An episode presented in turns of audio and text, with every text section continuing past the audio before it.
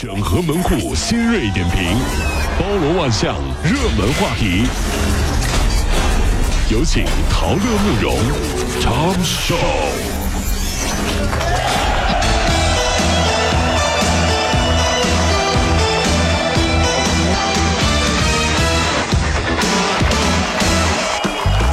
整合最为今晨所有的网络热点，关注上班路上朋友们的欢乐心情。这里是陶乐慕容加速度之 Tom 秀单元。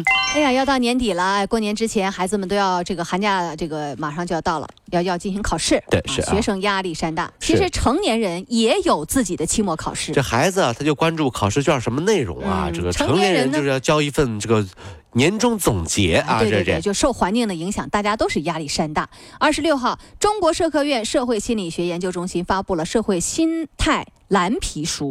调查显示，一线城市的男性在住房、收入、赡养老人、子女教育、就业压力上显著高于其他地区。有啊，个人收入七千元及以下的，在一线城市将承受较大的压力。不容易。此外呢，收入和就业是影响幸福感的两个非常重要的压力。那么报告说了啊，应重点应该重点关注一线城市的个体，尤其是男性的压力，收入、婚恋、就业、物价等等是应该特别注意排解的压力源。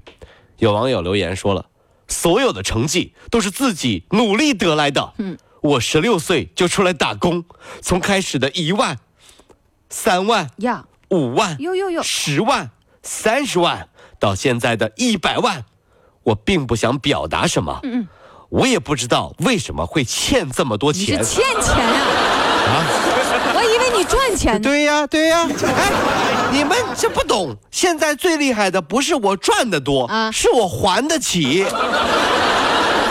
对不对？你这还骄傲上呃了？当然了，就我赚的都算什么？我现在各种贷款，我还得起，我才是牛的，哎，真的是这样也。对哈啊、近日，这个苏州某快递寄存点频频失窃，监控显示，一对骑电动车的母子多次在附近逗留。哎呦啊！民警找到女子家中，发现了许多他人丢失的快递。女子坚称啊，说是自己家孩子拿错了。最终呢，她承认是自己教儿子去偷快递，哎呦，以为孩子偷的，大人就不需要负责。女子已经被刑拘。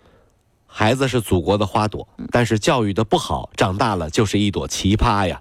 这位妈妈，你难道不知道孩子教育不好，你有责任吗？嗯，我没有责任啊。嗯，子不教，父之过。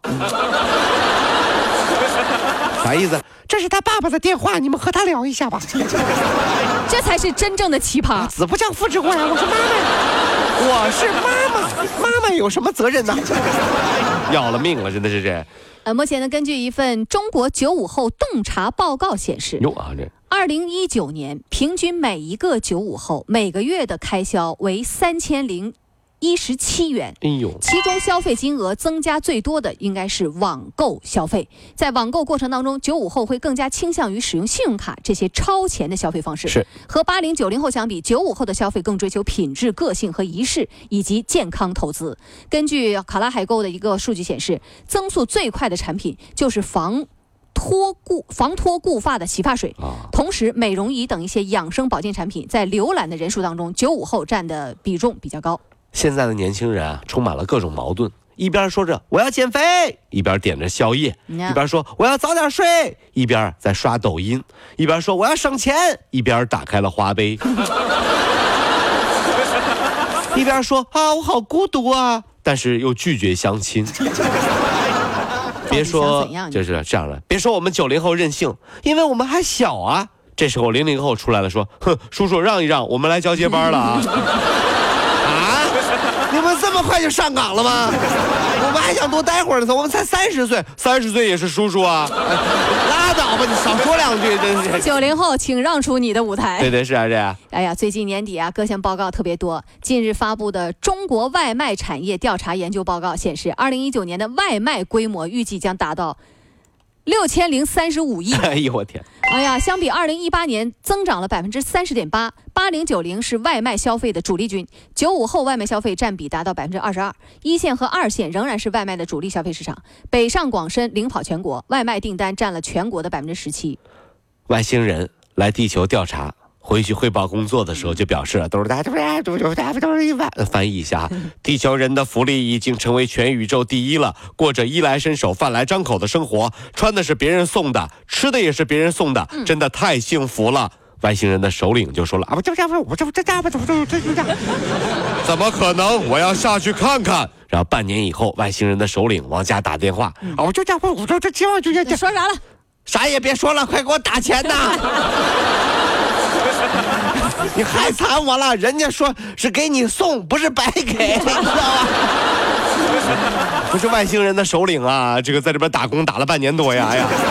地球那么好混呢？这这地球不好，我要回去，快让我我回去，我不要了。外星人吓坏了，地球太不好混了，这是。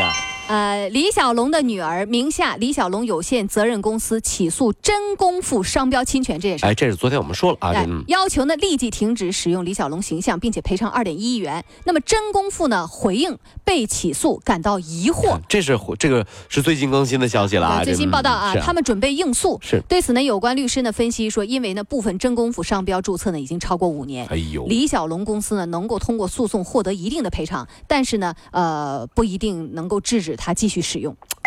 忽然觉得替李小龙女儿担心啊，对吧？如果再这么下去，真的有这样的可能性啊！我不是危言耸听啊！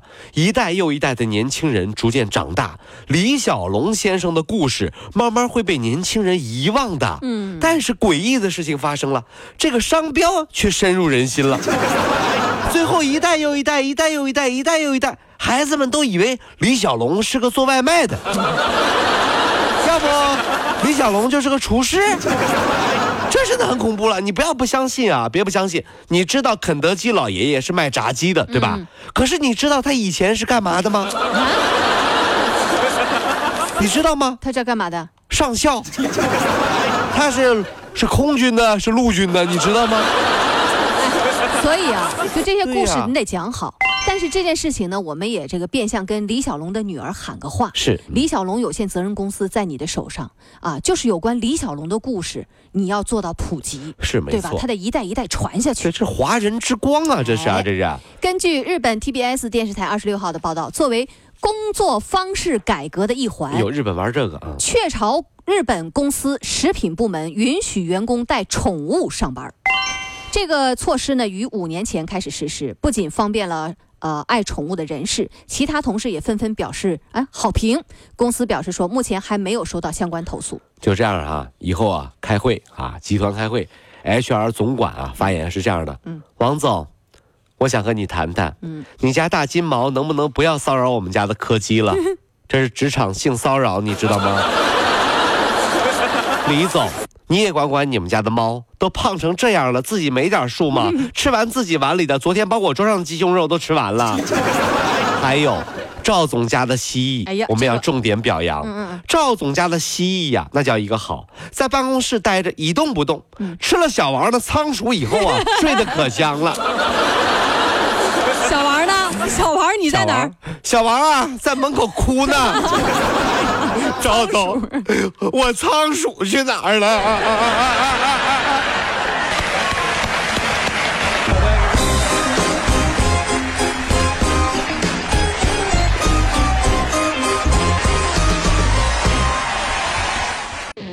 跑了五路加速度，上班路上好舒服。